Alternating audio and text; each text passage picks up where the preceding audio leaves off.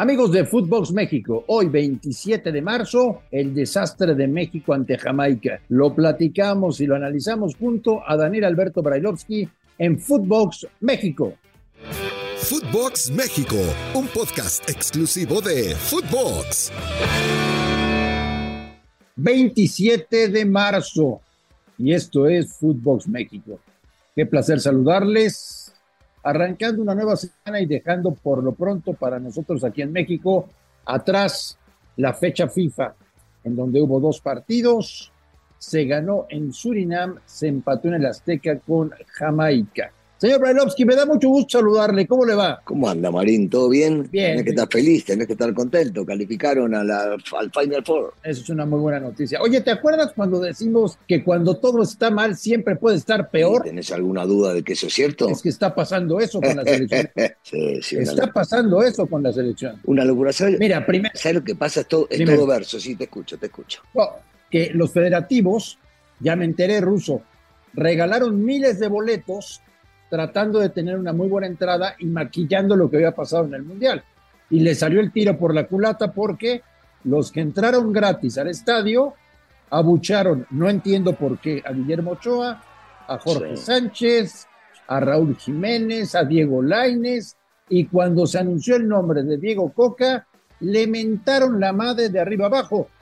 Indicador, señor Brailovsky, de que la gente quería otro tipo de entrenador. Sí, y, otro tipo de fútbol también, porque en realidad esto que estamos viendo eh, no es lo que la gente en realidad pretende. Yo, yo siempre soy muy este, cauto al, al hablar de, de la gente que paga su boleto o de la gente que va a la cancha, porque se toma su tiempo, porque quiere a la selección, porque quieren alentarlos, estar con ellos. Y me parece que este, se, se merecen un respeto, un respeto especial. Eh, que los jugadores se rompan el culo en la cancha, que el técnico en curso demuestre que tiene algo distinto para ofrecer al público, porque si no siempre volvemos con lo mismo, André. Otra vez, ¿cuál es la diferencia? Y lo digo con mucho respeto porque me parece que Cuca es un buen entrenador, si no el tipo no hubiese salido campeón como ya salió campeón con el Atlas. ¿Cuál es la diferencia entre lo que veíamos de Martino y lo que vimos de Coca en estos dos partidos? Ninguna. Y, y, y algunos me dirán, no, pero Russo eh, no entrenó, tuvo poco tiempo. Es que no es una cuestión de tiempo, es una cuestión de convicción y de dar datos distintos en los conceptos de lo que daba el técnico anterior. Y vos te das cuenta que no. Y cuando a mí me dicen, sí, pero no hubo tiempo de trabajo, ¿qué significa? A ver, ¿sabés qué? En tres días o en cuatro días podés meterle un concepto a los futbolistas de una manera, no para que cambien significativamente su Nada. forma de jugar, Nada. pero sí un concepto distinto. Y también en las alineaciones, André, porque si nosotros vemos, y ya, ya me voy a referir al tema del abucheo, ¿eh? pero si nosotros nos ponemos a ver y analizar que Santi Jiménez anda una bala en Europa y que Henry Martin anda un fenómeno acá, ¿y por qué no cambiamos el sistema y los ponemos a los dos juntos para ver si se Claro. provoca algo distinto? Porque ni Santi tuvo oportunidades jugando contra Surinam, ni Henry tuvo oportunidades jugando contra Jamaica. Esto quiere decir que hay un déficit en la creación o en la generación. Bueno, cambiemos algo, hermano, cambiemos algo. Ese es mi punto de vista particular sobre la cuestión futbolística, que no solamente es del técnico, sino también los jugadores, porque no podés fallar constantemente sabiendo que el arquero rival te tira la pelota ralga por arriba y siempre te la ganan. Ya sabés cuál es el sistema de ellos. Entonces el futbolista, el futbolista que yo me imagino que Coca lo estudió y habló con ellos, pero el futbolista en la cancha se tiene que dar cuenta de ese tipo de cosas y cambiarlas. Y luego jugadores enojados al final del partido, reclamando que por culpa de la prensa es tan pesado el ambiente en el Estadio Azteca. Siempre tratamos de ganar, somos ganadores. Y el problema es que a veces los medios son los que, que afectan eso, la relación entre las- la, la afición y nosotros. Y creo que tienen que apoyarnos. Como dije, eh, solo le pido a la afición que nos apoye, a cada uno de los jugadores que está aquí, porque se rompen la madre. Yo creo que están muy confundidos los futbolistas. Eh, No todos.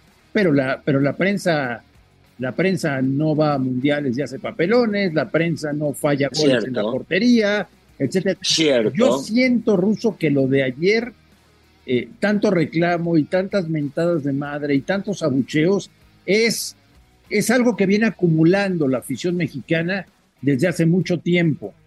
Eh, y al final, bueno, pasan con lo que pasó ayer. Me sorprende muchísimo, por ejemplo, Russo, y quiero tu opinión, que Diego Coca en la rueda de prensa, que por cierto tardó una hora y media en salir a, la rueda de prensa, Diego Coca. Yo ahí le diría, señor Coca, tenga un poco de respeto por toda la prensa que no puede terminar su trabajo mientras usted sigue encerrado en el vestidor o dando entrevistas exclusivas. Entonces, eso hay que corregirlo. Pero lo que vos, Russo, es, Coca dijo en la rueda de prensa que le gustó el equipo, que generaron de 14 a 18 ocasiones de gol, que hubo dos pelotas en el travesaño. No puede decir eso, Diego Coca. Mira, puede, puede decir lo que quiera, lo que pasa es que eh, tenemos que entender que hay una desviación de la atención, ¿no? Lo vuelco para otro lado y hablo de las cuestiones estadísticas, que a veces los técnicos no quieren hablar porque no resultan. En esta podría también decir de que tuvieron mal la pelota, pero también podría decir que en el primer tiempo y en los últimos minutos Jamaica le pegó un baile bárbaro, tocando hasta 25 y 30 veces la pelota en el Estadio Azteca y la gente gritando ole.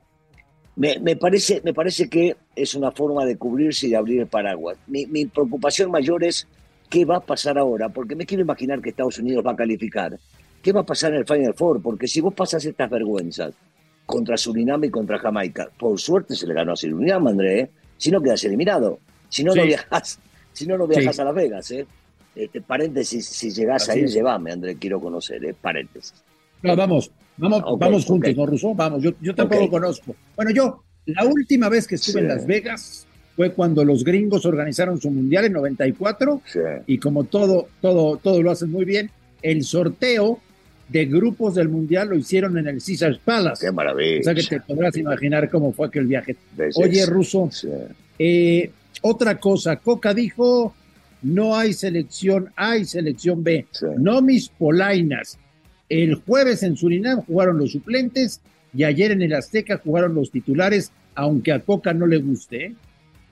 ¿A vos te parece que él, tampoco se la cree? Lo que pasa es que quiere quedar bien con los futbolistas y, hablar bien del fútbol mexicano. México no tiene, no tiene dos selecciones. México apenas puede lograr una, apenas puede armar una para competir contra algunos. Este, no, no, contra Alemania, Francia, Argentina, Italia, España, no, no, ni contra ellos, porque ha quedado demostrado, y lo digo con mucho respeto, pero tenemos que ser claros y justos, no podemos engañar a la gente. Y que te digan que hay dos, no, no, no, no hay dos. No me vas a decir que los chicos que jugaron, como bien decís, contra Surinam son los titulares, o los que jugaron ahora, porque, qué sé yo, si eran los titulares de Martino y ahora son los titulares de Coca, debemos estar equivocados nosotros, André, ¿eh? porque acá solamente uno no jugó por lesión, que es el caso de Vega, después los otros 10 fueron titulares en el último partido del Mundial y ahora en este partido. Entonces me parece una locura. Me parece una, una verdadera locura lo que estamos viendo y lo que estamos viviendo dentro del fútbol nacional. Es que o nos, o nos engañamos o nos engañan, una de dos. Pasamos al, al, tema de los abucheos. Lo de Ochoa yo no lo comprendo, ¿eh? Y podemos analizar punto por punto, André, porque este, yo, yo siempre he dicho lo mismo y lo, lo sigo, lo sigo sosteniendo, André el público está en su derecho de reclamar lo que quiera. Eh, y cada uno con su idea. A veces cuando decías que los futbolistas están en contra de, de, la, de algunos periodistas, les creo, porque vos podés estar en contra de un tipo que en Brasil 2014 fue figura, dio un muy buen mundial en Rusia, te salvó y atajó un penal contra Lewandowski contra Polonia.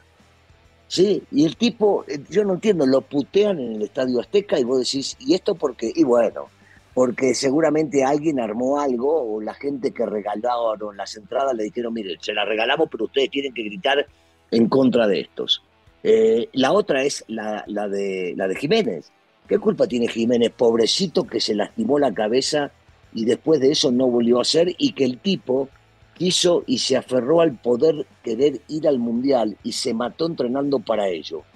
¿Qué culpa tiene el tipo? Viste, yo digo, no sé, hay cosas, hay cosas que no me cierran. La gente puede expresar y puede querer más a un futbolista que al otro. En este caso, más a Jiménez, hablo el, el bebote que, al chico que salió de la América. Pero de ahí a insultarlos, a putearlo, vos decís, no, me parece, me parece que estamos, estamos mal porque agarramos, agarramos a gente que no ha hecho nada en contra de la selección y menos, yo te diría, Memo, todo a favor. ¿Qué se le critica? ¿Que quiera jugar a los, hasta los 45? es un tema puro y exclusivo de él. Si a mí me demuestran que hay alguien superior a él, entonces te digo, bueno, está bien, pero podemos pedir al otro, pero no abuchar a él. Hoy por hoy, el mejor portero que tiene este país se llama Guillermo Ochoa. Sin lugar a dudas, sin lugar a dudas. Noticia de último momento. En Carl's Jr. sigue complaciendo tu paladar con la exquisita Philly Cheese Steak Big Angus Burger con trozos de bistec de res, salsa de queso, mayonesa, pimientos y cebolla. No puedes dejar de probarla solo en Carl's Jr. A ver, Russo, se rompe la concentración, vuelven los jugadores de Europa a sus clubes, los de México a sus clubes para la parte más importante del campeonato, eh, que es la fase final, que es la liguilla y el cierre de los torneos en Europa. Partidas. Hay un, es como si ya los jugadores y los entrenadores se subieran a un auto para tomar carretera, ¿no? Para tomar velocidad y de pronto hay un tope, un tope el 19 de abril para jugar el partido de este negocio contra Estados Mm. Unidos, que no es fecha FIFA, que no es fecha FIFA, por cierto. Eh, de ahí nos vamos hasta el verano, a Las Vegas, al tema de Copa de Oro, etcétera, etcétera, a ver solamente partidos con cacafianos. Sí. El asunto, señor Brailovsky, es, no hay eliminatorias. La No. gente podrá ir, sobre todo en Estados Unidos, que esto sigue siendo un fenómeno social, seguirá yendo a ver a la selección mexicana. ¿Se van a calzar algún día, Russo? ¿Dejarán de consumir el producto? ¿Dejarán de comprar la camiseta? ¿O no pasa nada? Porque cuando nos eliminaron del Mundial, John de Luisa dijo, denme 60 días para hacer un análisis de un cambio profundo en el fútbol mexicano. John de Luisa ya no pinta en el fútbol mexicano, ya lo borraron por completo. Eh, Ares de Parga, al cual nadie ha presentado oficialmente, pues sabemos que es el que maneja las elecciones, pero oficialmente nadie lo ha presentado. Hubo un grupo de dueños, nadie sabe cómo votaron o por qué eligieron a Coca. ¿Por qué fue Coca? No tengo ni idea. Ruso, todo está peor que en diciembre. Eh, sí, vos pensás que esto va a mejorar, va a mejorar de ratitos. Va a haber momentos buenos, rescatables, en los cuales se vaya a tapar todo esto, viste, como la basurita que metes abajo la alfombra. Va a pasar, porque ha pasado en todos los procesos. Y va a seguir pasando en este hasta que se juegue el Mundial, con algunos atenuantes, Andrés. Para mí el hecho de que no haya eliminatorias perjudica al crecimiento del fútbol mexicano porque seguimos en la misma, porque van a seguir vendiendo el producto constantemente, porque van a inventar partidos de los que quieran inventar y porque no corres el riesgo de poder llegar a calificar. Yo igual sigo dudando que esto llegue a su fin o que este proceso continúe de muy buena manera si no se gana la Nation League y la Copa Oro. Lo veo muy difícil porque ha sucedido, porque la historia marca eso y porque en el fútbol mexicano desde el primer día ya fue resistido Diego Coca. Entonces, no sé hasta dónde le pueden llegar a bancar. Vos sabés que los directivos se vuelcan mucho por lo que diga el público, por lo que diga la prensa. Así que difícilmente se vaya a aguantar demasiado. Yo no creo que Coca llegue al Mundial, Ruso, después de verlo de ayer. Sí, sí, por eso te digo, tienen que ser resultados muy buenos para, para que pueda darse, darse el caso de que, de que Diego pueda llegar a continuar y que le den un proceso para armar lo que él cree conveniente para la selección. Te doy un giro radical, señor Brailovsky, pero tenemos que hablar de esto porque tanto a ti como a mí nos dio mucho gusto. Un turco puma. Bueno, a mí no me da mucho gusto. Vaya, vaya, vaya que la tenía guardada Miguel Mejía Sí, Barón, ¿eh? a mí, Un turco puma, mí ¿eh? me, me encanta por el turco, por él y que le vaya bien y que dirija. Este, que se vaya a Pumas, no, porque, porque no tengo ninguna duda que el turco, con la capacidad que tiene, los va a levantar. Y entonces, este, un Puma herido, un equipo grande como lo es Pumas, lo conjuntás con un personaje tan importante y tan ganador como lo es el turco, y va a empezar a competir y va a ser otro contendiente. Entonces, yo hubiese preferido que no sea tan contendiente. Teniendo al turco es un equipo, y sí, teniendo al turco va a ser un equipo ganador. No, no, no en dos o tres fechas, pero seguramente si le dan tiempo de trabajo lo será. Ya viste las últimas dos fechas del campeonato contra quién se juega el turco su boleto a repechaje. Sí, sí. América y. Monterrey. América y Monterrey. América y Monterrey. Está Sí, bueno, Cosas del a los dos los hizo campeones. Sí. A los dos lo- a, a los dos los hizo ganadores, así que está bien, está bien, está bien. Esto, esto es parte del fútbol, el turco no le tiene miedo a todo Le eso. viene de maravilla, créame usted, de maravilla Sí, a los Pumas que llegue Antonio Mohamed. Y al fútbol mexicano. Y al fútbol mexicano. mexicano. Para todos aquellos resentidos que dicen, es que no cuenta con ADN Puma, ya, váyanse a limpiar, ya saben qué, Sí, y dejen sí, en sí, paz al turco, que es un pedazo de director técnico. No, bueno. Señor Brailovsky, me da mucho gusto haber platicado con usted. Estamos en contacto a lo largo de la semana porque ya se reanuda el campeonato y viene la parte más brava, la más interesante de todas. Fuerte abrazo, Ruso. Abrazo, Marín. Saludos a todos. A nombre de Daniel Alberto Brailovsky y de André Marín, esto fue Footbox México. Gracias por escucharnos. Gran abrazo y los esperamos esta semana. Esto fue Footbox México, solo por Footbox.